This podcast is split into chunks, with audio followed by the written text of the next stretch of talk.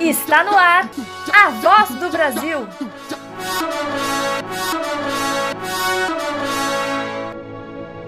A voz do Brasil.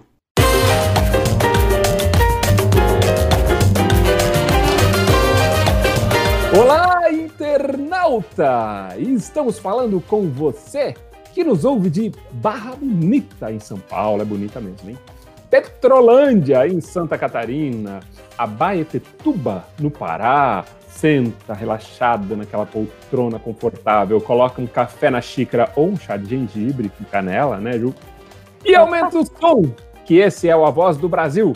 Eu sou Alexandre Simeone e quem devagar promete, depressa cumpre. Eu sou Juliana Galante e quem não quer comer capim tem que aprender a engolir sapo. Nossa Senhora! Eu sou o Gerson Bernardes e quem vê as pingas que a gente toma não vê os tombos que a gente leva. Essa é uma frase muito falada pelo senhor meu pai, o Gerson Bernardes pai. Ah, Vamos em frente que atrás vem gente, vamos começar essa bagaça.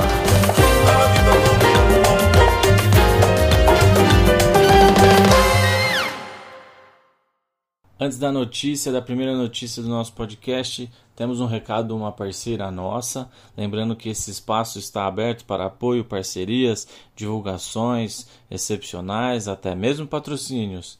Beleza? O recado, um recado rapidinho da nossa parceira e depois a dona Marlene anuncia a notícia bacana para Dedel.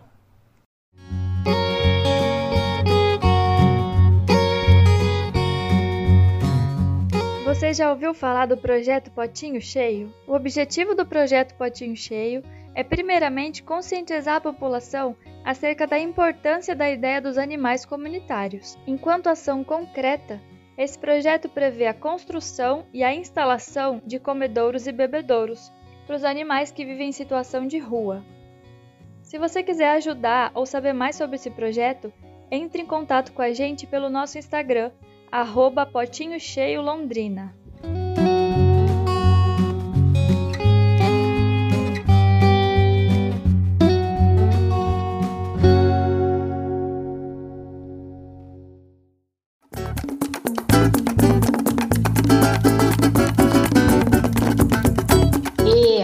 Agora uma notícia bacana pra Dedéu. Micróbios antidepressivos no solo. Como a Terra pode fazer seu cérebro feliz? Essa é a notícia do site Revista Saber e Saúde. Foi descoberto que os micróbios do solo têm efeitos semelhantes no cérebro, como o Prozac, sem os efeitos colaterais negativos e o potencial de dependência química e abstinência. Toma essa! Vindo da ciência. Acontece que entrar no jardim e se sujar é um antidepressivo natural devido aos micróbios únicos em um solo orgânico saudável. Trabalhar ou brincar no chão pode torná-lo mais feliz e saudável. O que jardineiros e agricultores falam há milênios agora é verificável pela ciência. Sentir que seu jardim ou fazenda é seu lugar feliz não é por acaso. A maneira como funciona é que os micróbios felizes no solo fazem com que os níveis de citocina subam, o que leva à produção de mais serotonina, que nos faz sentir relaxados e felizes. Por outro lado, a falta de serotonina tem sido associada à depressão, ansiedade, toque e distúrbios bipolares, coisas bem legais de se ter. Os cientistas também testaram o micróbio por injeção e ingestão em ratos e compararam os resultados com o grupo de controle. Eles descobriram que a capacidade cognitiva, menor estresse e melhor concentração foram benefícios notáveis que duraram três semanas. Não precisava ter coisado os ratinhos. Não precisava. Faz direto, nem nós, nós já tá sabendo.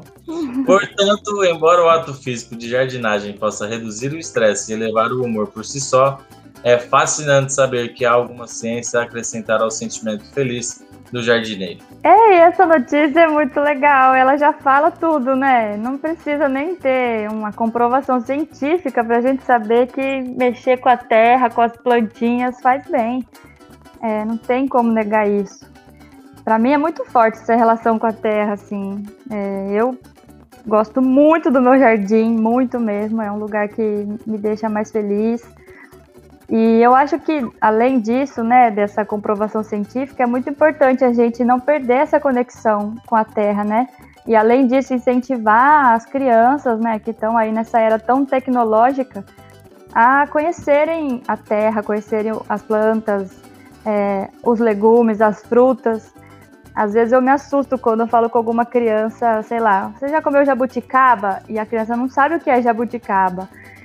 Isso não pode se perder assim. A gente tem que, que continuar incentivando, por mais que a tecnologia está dominando, né, ainda mais nesse momento de isolamento, é tão importante a gente continuar mostrando para as crianças, né, o que é essa, esse contato com a natureza e como é gostoso isso, como é importante, né? É, eu acho que dessa notícia o que fica mais para mim é isso, assim, esse incentivo para as pessoas não abandonarem esse esse momento de relaxamento assim com a terra, com a natureza. O meu pai tem falado muito uma coisa para mim agora na, no isolamento, né? O quanto ele sente falta de trabalhar na roça, assim, que era cansativo, é, plantar mandioca, mas era um cansaço relaxante, assim, é diferente de você ficar sentado na frente de uma tela tanto, tanto tempo, né? É um outro tipo de cansaço que relaxa, e eu concordo completamente com isso. Vamos andar descalço, né, gente? Vamos Ah, andar na terra, andar descalço. Ah, vale a pena. Vale a pena se sujar e terra boa, de terra saudável, né? Ter essa conexão com a natureza. Bora nós! Bora. Agora nós. Vou mandar uma, vou postar uma foto do meu pé sujo de terra, porque tá todo dia sujo de terra meu pé. Boa. Ju. Notícia bacana para Dedéu.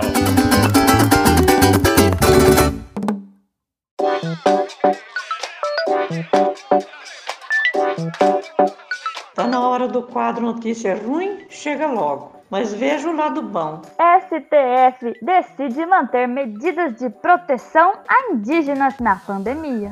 O Supremo Tribunal Federal decidiu no último dia 5 de agosto, por unanimidade, manter medidas de proteção a indígenas em meio à pandemia do novo coronavírus. As ações de saúde foram determinadas em julho pelo ministro Luiz Roberto Barroso.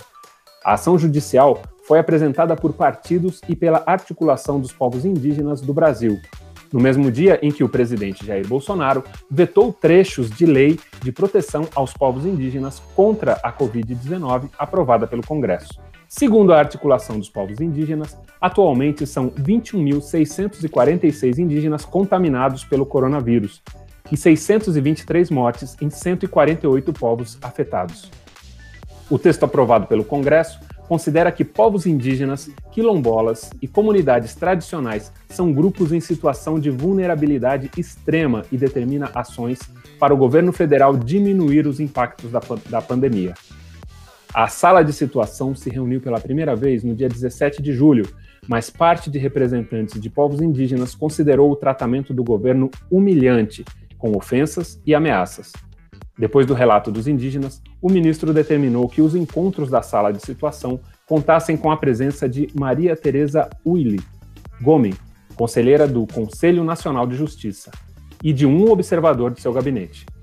O Ministério da Saúde afirmou que já mantém o saneamento e o abastecimento de água para terras e territórios indígenas atendidos pela pasta, e tem garantido assistência aos mais de 750 mil indígenas, que reforçou as ações de informação, prevenção e combate ao coronavírus com as comunidades indígenas, gestores e colaboradores de todo o Brasil e que enviou quase 800 mil itens de saúde aos distritos sanitários especiais indígenas. A notícia, eu, eu, eu queria dizer que não tem nada para dizer, assim, que é meio óbvio, né? Que os povos originários, né, os indígenas devem ser protegidos, né, pela legislação, pelas ações do Estado, pelas ações do governo. É, todo mundo deve ser protegido na medida da sua vulnerabilidade, deveria, né? É, é meio, é quase matemático pensar assim, parece, né? Mas não é o que pensa. É, é muito claro que não é o que pensa este governo. É muito claro que não é o que pensa quem apoia este governo, né? Mas isso é, inclusive, vem sendo considerado um genocídio, crime contra a humanidade, e é passível de julgamento nas instâncias internacionais, como o Tribunal de Haia.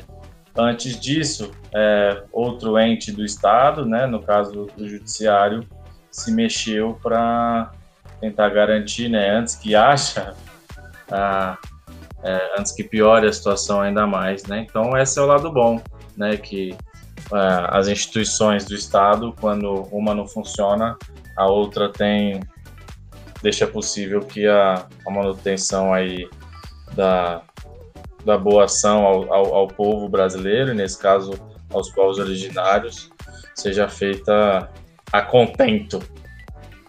Gostei de terminar com a contento, me senti. Ah, sim. Muito elegante. Não é a notícia que a gente queria dar, mas a gente está dando pelo lado bom. Vejamos o lado bom, né? A gente ainda, as instituições devem se equilibrar.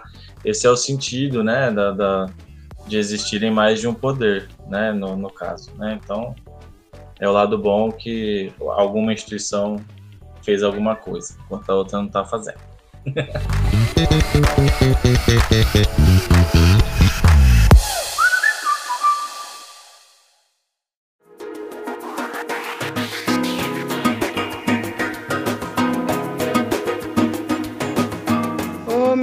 escuta a voz da razão.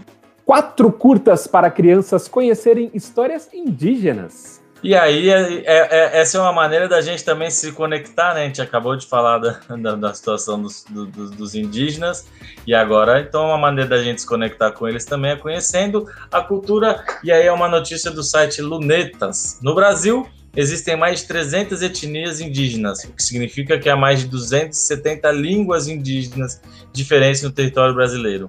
Apresentar toda essa cultura ancestral para as crianças, tanto na escola quanto em casa, é valorizar uma parte primordial da história de nosso país e comunicar aos pequenos e às pequenas a importância de lutar pela preservação dessa diversidade. Pensando em incentivar essa relação por meio da arte, o Toda Criança Pode Aprender fez uma seleção de curtas-metragens que trazem histórias indígenas especialmente para o público infantil, são quatro produções que dialogam com povos indígenas não só do Brasil, mas de diferentes lugares do continente americano, contadas do ponto de vista das próprias crianças indígenas. Acreditamos no potencial das narrativas de ficção para ampliar a noção de mundo das crianças, favorecendo o respeito e a empatia. Essa é uma indicação que eu achei muito especial e muito importante é, nesse episódio a gente acabou é, levantando um tema para todas as notícias meio que sem, sem ser proposital, né? Assim, a gente falou desse contato com a terra, que tem a ver com a nossa origem indígena, né? Tem a ver com, com a cultura indígena. É, depois a gente falou da importância de, de, de considerar é, os indígenas e o que eles estão passando na pandemia. E agora esses curtas que são, é, nossa, são muito, muito ricos, assim. Tem vários, né? Cada um de um tipo, assim. Alguns são em forma de animação, mais elaboradas, com imagens mais, mais elaboradas, assim. Tem outras animações caseiras fe feitas pelas crianças indígenas, que é uma coisa muito rica de se ver, assim. E tem um também que é como se fosse um documentário, que são as pessoas mesmo, né? Não é uma animação, e eles contando como são é, como são feitas as coisas, é, o dia a dia deles, é, a cultura deles, o artesanato. É muito rico, assim, é muito importante que a gente veja e é muito importante a gente mostrar para as crianças essa cultura. Eu, eu tenho um vazio no meu ser, assim, é, sobre a cultura indígena na minha infância, na minha adolescência, é, na escola pública que eu estudei. Nunca foi dito nada sobre a cultura indígena. E isso é uma coisa que eu acho que não só comigo, com muitas pessoas aconteceu assim. Na educação a gente não tem esse, essa valorização das nossas raízes indígenas, né? Se fala muito do descobrimento do Brasil pelos portugueses, que na verdade não, a gente sabe que não é isso na real, né? Já estava ali o Brasil acontecendo, tão rico, tão cheio de histórias, e foi tudo apagado assim. Então, esses curtas, e a gente falar sobre isso nesse episódio, em outros que a gente já falou também, eu acho muito importante. A gente precisa resgatar essa cultura, a gente precisa se lembrar e mostrar para as crianças o que realmente é essa cultura indígena. Né? Não é só o dia do índio colocar um monte de pena na cabeça e cantar a musiquinha da Xuxa, não tem nada a ver com isso. A cultura indígena é muito rica e esses curtas mostram de uma forma bem mágica e bem linda o que é assim E é gostoso de assistir enquanto adulta e eu tenho certeza que enquanto criança também é muito bom de assistir. Então fica essa dica aí para todos, vale a pena. Ah, sou eu que começo o final. é isso aí, pessoal. Esse foi mais um episódio do nosso podcast A Voz do Brasil. Se você que está ouvindo a gente também acha importante esse contato com a terra, também gosta de ficar com as unhas cheias de barro, conhece alguma história indígena muito legal para mandar para a gente, manda do nosso e-mail, a voz do Brasil, podcast.gmail.com ou lá no nosso Instagram, a voz do Brasil podcast. Eu sou Juliana Galante e quem canta seus males espanta. O podcast A Voz do Brasil está no ar e nos seus agregadores de podcast toda segunda, quarta e sexta. Eu sou Gerson Bernardes e boca que apetece, coração padece. Eu sou Alexandre Simeone e era uma vez um gato xadrez. Quem gostou dessa história, que conte outra vez. Ah! que lindo! O podcast A Voz do Brasil é uma produção da Vila Triolé e Palhaça Adelaide. Tchau! Tchau, pessoal! Tchau, tchau.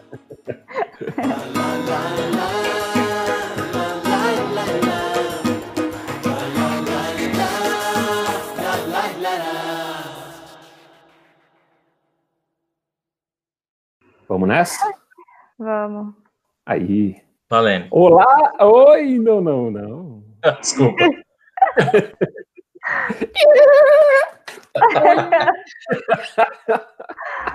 Ah, muito bom. Isso vai pro final.